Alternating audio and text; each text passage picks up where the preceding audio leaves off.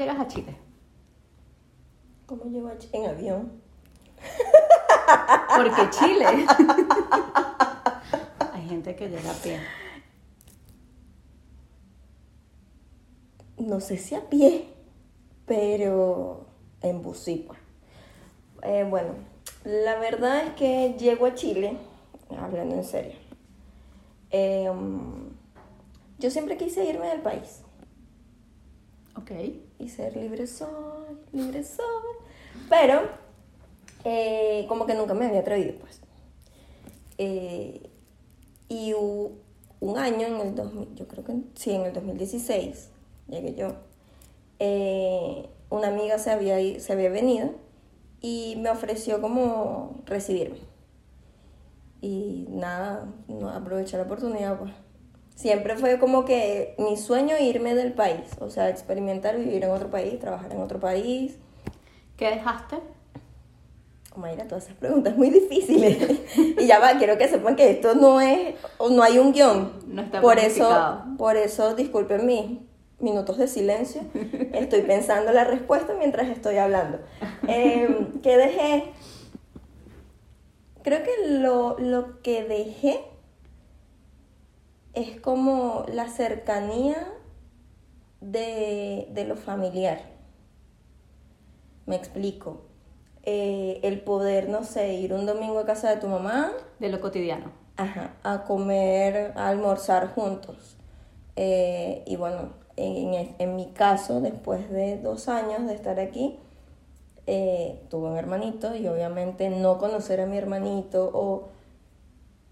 Yo creo que al momento de emigrar dejas, eh, o sea, aparte de la zona de confort, que es algo como como que te transforma, o sea, te, te saca de, de tu zona y hace que realmente veas esa capacidad de sobrevivir o, o, no, o sea, de sobrevivir eh, eh, entre comillas, pues, no, no literalmente, sino eh, esas ganas de buscar opciones para poder mantenerte, para poder, o sea, cambia todo, cambia tu estilo de vida, tu, tus pensamientos, tu cultura, tu creencia, o sea, te mueven absolutamente todo.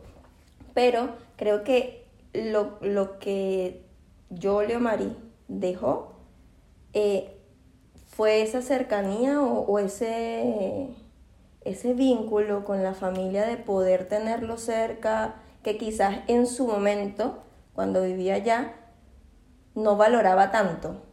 Claro, porque lo tienes ahí y lo das por sentado.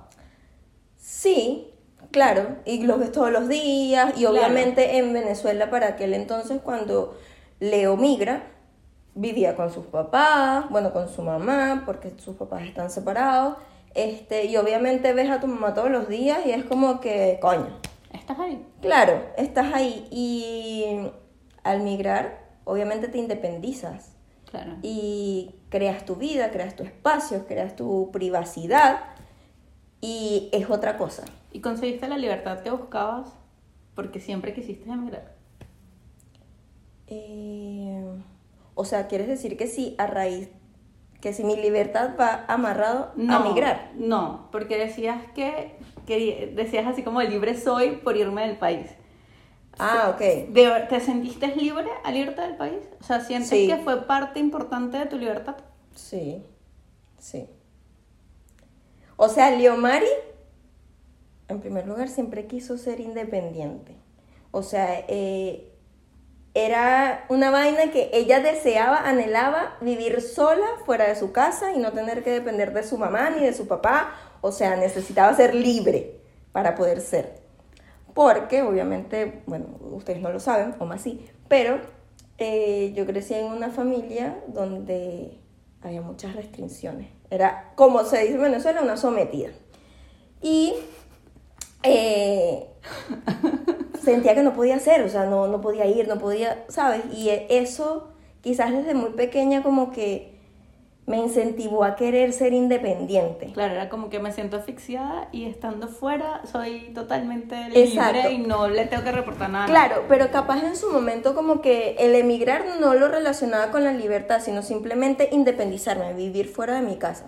que el emigrar me, me trajo esa independencia es otra cosa. Claro, pero, fue un poco más drástico. Claro, pero era como yo quiero ser independiente y quiero conocer el mundo, quiero viajar. O sea, desde pequeña yo siempre he querido como viajar, conocer.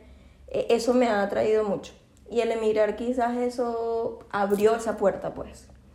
Y ahora viendo en retrospectiva, tienes seis años en Chile. Verga, seis años, sí. ¿Qué sientes que has ganado? Porque, a ver, hay que decir, bueno, sí, ¿sabes qué? Haciendo un cuento atrás, valió la pena definitivamente irme del país. Sí, Que total. sí valió la pena, pero... Total, total. O sea, no me, O sea, ese sacrificio de no tengo cerca la cotidianidad, que ya no es cotidiano. no me importa. O sea, no es que no me importe, pero, o sea, si yo lo pongo en una balanza, no, no me arrepiento, pues. O sea, no es algo que, que cambiaría. Eh, o sea, amo, amo la vida que tengo. Amo cómo he evolucionado en el tiempo. eh, a veces, y de hecho eso lo hablamos en estos días, o no sé si era contigo o lo estaba hablando con alguien más, de reconocernos los logros. Habla con alguien más. O Mayra, yo tengo otros amigos, al igual que tú. Si eres descarada. Ajá, volvamos al tema, por favor. Este, mm, ya se me fue la idea de lo que estaba hablando. Apreciar los logros. O Ah, reconocernos los que logros. a pesar de que yo, o sea, yo soy una persona que muy poco me reconozco los logros, eh, ahorita que me haces esta pregunta, realmente es como que, o sea, he logrado bastante. Y la verdad es que para mí el proceso de emigrar eh, no fue un, algo drástico, o sea, no fue una situación, ¿cómo se podría decir? Como que pasé trabajo. Claro, ni que fue algo tampoco de hoy para mañana. Claro, sin, o sea, sin embargo, yo no planifiqué. ¿Ya? O sea, yo fue como que mi amiga me dijo, ¿te vas a venir, sí o no? Porque hay otra amiga que se quiere venir y yo, o sea, sí. Pero ¿cuándo? Coño, no sé. Tengo que vender el carro porque yo en Venezuela tenía carro y ese fue mi colchón. Ok. Eh, y fue como que todo muy rápido y mi amiga me puso en 3 y 2. Si no pones fecha en el pasaje y no compras pasaje, nunca te vas a venir. Y yo, bueno, el 16, no, el 26 de marzo me vine yo. Mayo, no, mayo, mayo. Eh, y así fue. O sea, eso fue como que la semana pasada estaba diciendo que me iba a migrar y la siguiente semana comprando pasaje. Ya, no, mi proceso fue como, sí fue planificado, no fue, no, no estaba en mis planes hasta un año antes de, de venirme, porque no quería, pues, porque yo sentía que estando allá era, era buenas las oportunidades que se estaban, se estaban dando, dado que mucha gente se estaba yendo. Laboralmente me iba muy bien, tenía una promoción este, en puertas, o sea, era así como, era todo lo que quería. Pero, a ver, trabajaba para comprar comida, o sea, y ya, y más nada, y comprarle medicinas. eh, vivía en casa con mamá, este, de papás separados igual, pero eh, digamos que por situaciones era muy responsable de, de la casa, pues de mantener. Y hubo un punto así como que en una conversación fue como, tú estás acá, eh, tienes tantos años y a tu edad yo tenía todo, me no, decía quieres, mi no mamá. quieres decir tu edad, Mayra. No, yo tengo 37 años y soy feliz con mi edad. Este, y una conversación con mi mamá me decía, a tu edad yo tengo, tenía todo. Tenía tres chamos, una casa, eh, trabajo, acá no estás haciendo nada. No estás haciendo nada para ti, porque era el punto. O sea, no estás, no estás logrando las cosas que querías. O sea, que tu Este, mamá fue la que te sentó de culo. Sí, sí. Y yo no sé si ya está clara, pero por ella, en una sentada en la mesa de la sala, en la mesa del comedor, fue como, ya, te tienes que ir. Y llorando. Ella y más atrás yo. Obvio, Este, porque igual ella desde su posición de mamá, Claro, Es o sea, como es, que- es diciéndote, estoy clara, Agarra que te tienes vuelo. que ir. Y yo tardo como un año en, en venirme, yo me vine en el 2017 en febrero Y a partir de ese minuto es como, bueno, ya, tengo que reunir, tengo que comprar pasaje con una Venezuela acelerada en cuanto a todo el tema sí. económico, o sea, una, una involución impresionante. Y yo recuerdo que yo no tenía colchón, a diferencia de ti, tú tenías un auto, yo no tenía nada. Y yo hoy pienso con la cantidad de plata que me vine y digo, ¿Cómo lo lograste? estabas loca. O sea, no es como lo lograste. Ah, claro, ¿cómo tomaste la decisión? Es, estás loca, niña. O sea, ¿cómo, ¿cómo hiciste para vivir el primer mes? O los primer mes y medio antes de cobrar el primer sueldo. Y hay muchos angelitos en la vida que te pone el camino y siempre los agradezco. A ver, ¿con cuánto te viniste? ¿Se puede saber? Marica, o sea, si yo te digo que me vine como con 500 dólares, ¿me crees? O sea, es Nada. nada. O sea, yo... eso, no- eso es un mes A de- ver, para yo vivir pagué, en Chile. Yo pagué tres meses de arriendo porque llegué a, una, a un anexo. Ah, porque tú aparte llegaste, o sea, sin que nadie te recibiera. Claro, yo llegué compartiendo gastos con una amiga que me vine, porque nos vinimos cuatro amigos, este, y esa era una de las razones por las que me vine a Chile. O sea, porque yo no conocía Chile, Chile nunca estuvo en mis planes. Claro, Entonces porque te es llegar con alguien. Claro. Claro. Y Ese era mi temor al, al querer migrar. El mío también, era llegar al aeropuerto ¿Dónde y llego? es, ajá, me bajo del avión y ¿qué hago? Ujú. En este caso, llegué a un sitio muy económico y nosotros recuerdo que pagamos los tres meses de, de arriendo que nos estaban pidiendo por seguridad. Y eh, fue como, ya, tuvimos un mes sin nevera, compramos mercado y todo. Y de verdad que a mí nunca me ha faltado comida, nada. ni nada, ni techo. Y, y cuando me siento a, a hacer ese análisis, que Esa tú dices, retrospectiva. claro, de, hay que aplaudirse lo que has logrado, huevón, sí. O sea, de donde llegué a este minuto es como alabanzas de pie. No siempre se hace. Y generalmente a mí me pasa que, me lo, que lo veo cuando alguien más me lo dice. Ujú, y Sí, tal cual. Este, pero no es por algo que me reconozca yo. Ahora sientes. Ajá, va- vamos a tu pregunta. ¿Qué dejaste? Después voy con una pregunta mía. Ok. Eh, dejé familia, dejé trabajo, o sea, trabajo así como súper prometedor, donde tenía mucho tiempo, donde tenía todas las posibilidades de crecimiento. Dejé amigos, este, y creo que en este minuto lo que más extraño es familia y amigos. Exacto, eso, eso te pesa. Lo, lo que, lo que dices que dejaste te pesa. No me pesa, pero sí son cosas que extraño. O sea, hay, hay momentos en el que como que la nostalgia te gana Claro, y sí, es total. tipo, huevón, quiero estar allá. O pasan cosas que dices, quisiera estar más cerca. Este, estamos muy lejos. Si me preguntas si valió la pena, totalmente. Y lo que decías, o sea, a mí el emigrar me transformó desde el día uno. Forma de pensar, de ver las cosas, creencias, eh, empoderamiento, ver cosas de las que eres capaz, otras que no. O sea, es, o, o luchar por eso que crees que no eres capaz de Claro. lograrlo. Claro, te, te das cuenta como de ese instinto o, o- o esa...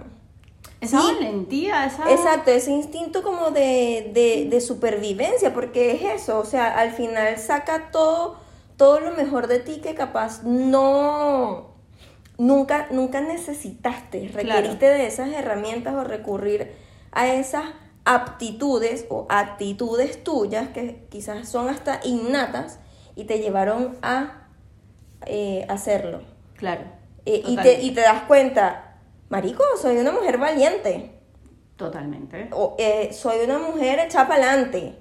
Eh, Puedes ser súper responsable cuando a lo mejor no creías que lo eras. O sea, o, o- o dices, a pesar de todo lo insegura que yo creo ser, Marico, aquí estoy, después de seis años en Chile, claro, no sé cuántos y- kilómetros de, de lo conocido. y que mira todo lo que he recorrido, ¿sabes? Ahora, si yo te pregunto, desde así como en tu vida, ¿cuál ha sido tu mayor logro? Haber emigrado. Dirías haber emigrado. Yo Sí. también. Yo también Y de diría- lo que me siento súper orgullosa y no lo cambiaría jamás. A pesar de las cosas que, las cosas, la gente, eh, lugares, situaciones que dejaste atrás. O sea, no me arrepiento. Yo también. Yo creo que ha sido mi mayor y único logro del cual yo me siento así como que sí, Te corresponde por completo. por completo. Sí, sí. Y no es poca cosa. Y, y creo que igual. A ver, emigrar no es fácil. No. Pero a ti, ¿cómo fueron tus primeros meses desde que, o sea, el día uno acá en Chile? Mira. ¿A ti te pegó o te sentías feliz o te sentías abrumada, te sentías insegura? O sea, ¿cómo, cómo se sentía Oma el primer día o, o digamos desde el primer día hasta los tres primeros cinco, seis meses? Mira, yo creo que es como un, un cúmulo de emociones. Primero, el primer mes estaba sin empleo, entonces estaba en casa o salía así, pero como entre la falta de plata y, y el tema de que quieres trabajar y la mente te agobia, este, eh, no, no fue, no me fue mal, porque, pero sí eran momentos ansiosos. Sí. Este, de paso, a los meses, no sé, tres, cuatro meses, entiendo que vivo en un sitio donde no quiero vivir. Entonces es como, ok, eh, eh, no quiero vivir acá, no quiero compartir espacio, necesito, yo creo que yo empecé a ahorrar desde el primer mes que, ¿Tuviste empleo? que empe- sí. Y yo ganaba, o sea, yo ahorraba la mitad de lo que ganaba, pero no quería estar ahí. Entonces ya llegó un punto, como a, mi, a mis siete meses, que era, yo necesito mudarme. No quiero estar acá, no, ya estoy obstinada a esto. Ya va, es que la convivencia, eh, o sea, cuando te toca como convivir por, por, digamos, necesidad, eh, y, y- o sea, de, de- de por sí la convivencia es difícil. Y, y ya por, por X o Y situación, cuando, cuando convivir con otra persona se torna como que aquí ya no puedo. O sea, es difícil. O sea, e- e- es, como el triple de difícil de lo que ya de por sí la convivencia es. Sí, es complejo. Este, pero la verdad, si te soy honesta, todas las primeras fechas, como que primer cumpleaños de mi mamá, de mi hermana, de ¿En serio? me pegaron burda, este, y recuerdo haber estado en casa de amigos cantando cumpleaños por teléfono y era así como llorando porque no estaba ahí. Este, y mi primer cumpleaños me pegó muchísimo, pero me pegó porque desde mi casa me sorprendieron. O sea, mi mamá y mi hermano me sorprendieron estando acá. Y para mí eso fue así como que, no. Y ahí, gracias a todos mis amigos que Fueron hicieron cómplices. algo, claro. Este, me pegó mucho. De resto, creo que, no sé, este año, que cumplí cinco años, sí, la nostalgia como que se va incrementando con el tiempo. A mí me pasó todo lo contrario. Yo cuando, o sea, yo empecé a sentir nostalgia como de hace dos años para acá. O sea, yo los primeros tres años acá en Chile, que bueno, es la mitad de lo que llevo acá, Marico, para mí fue la vaina más feliz del mundo. O no, es sea, que no digo que no haya sido feliz, pero sí hubo sus momentos de bajón. Pero así como nostalgia que tú dices, ya va, yo estoy sintiendo, ¿qué estoy sintiendo? mm, Este año. Este año fue como, sí, eh, te hace falta, no sé, ver a mi papá. A mi mamá la vi hace tres años y sin embargo fueron tres años que Claro. vino.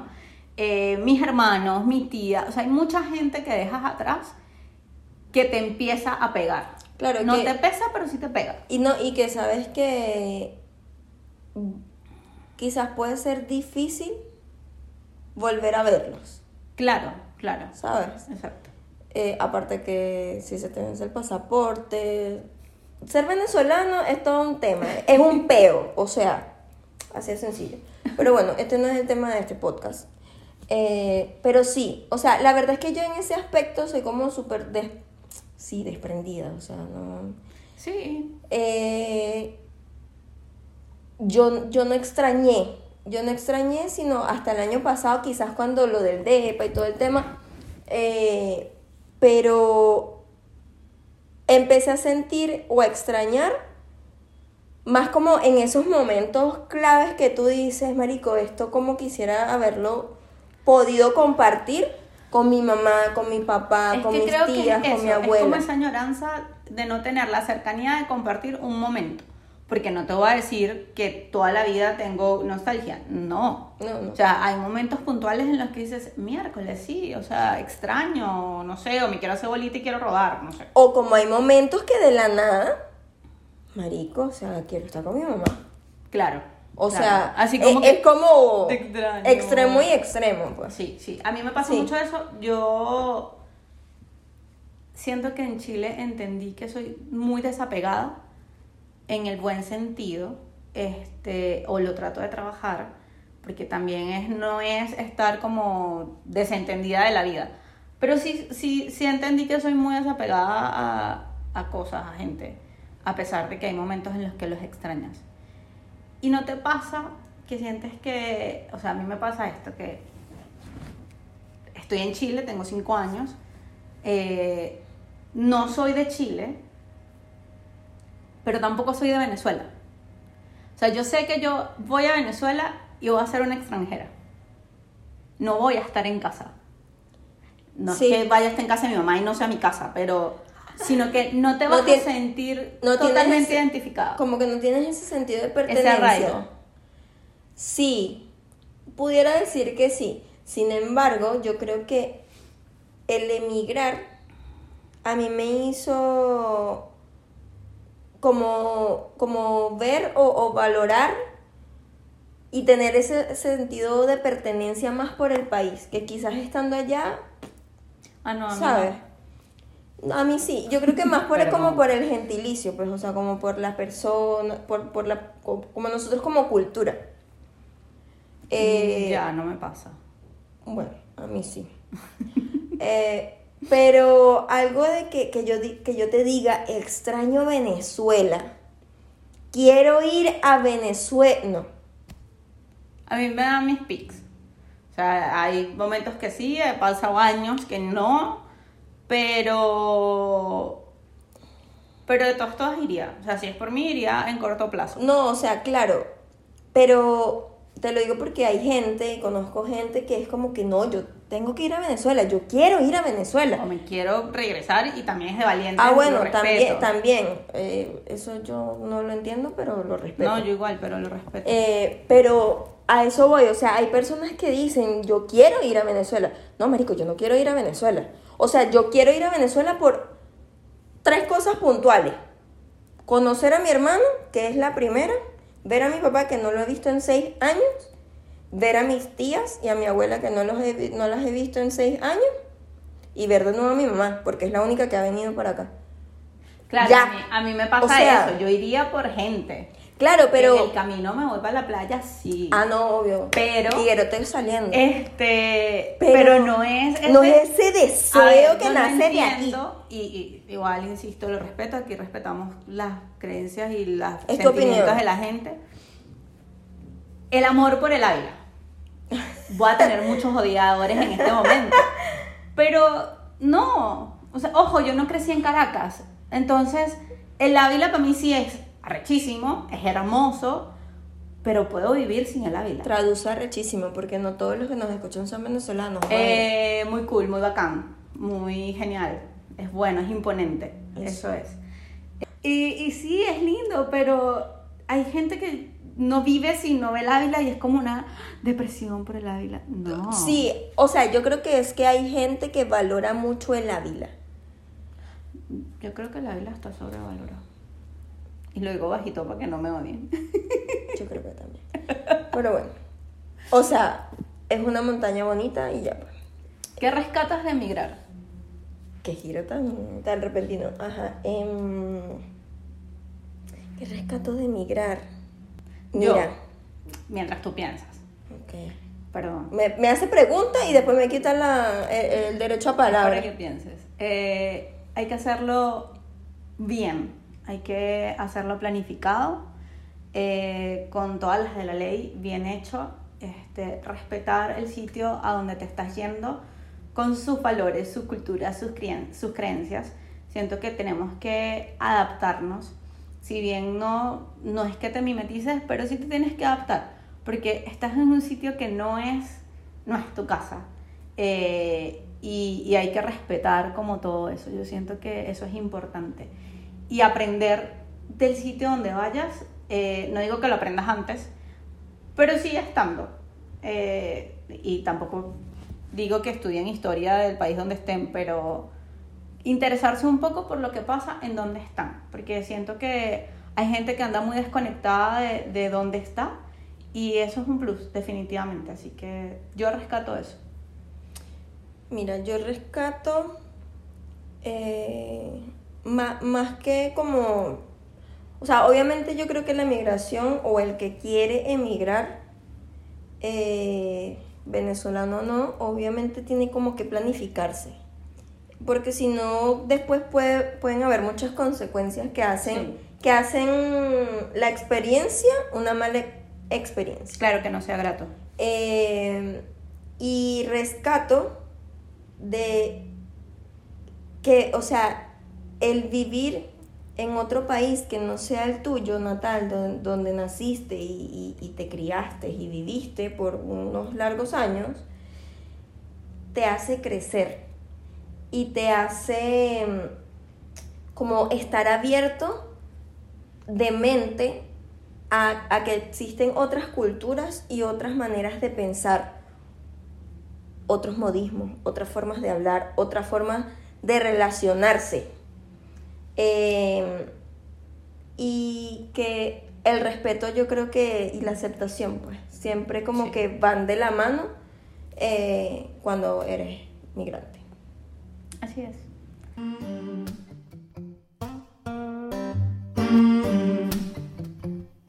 Y esto fue Estamos viéndonos. Una conversación y diferentes puntos de vista. Bye.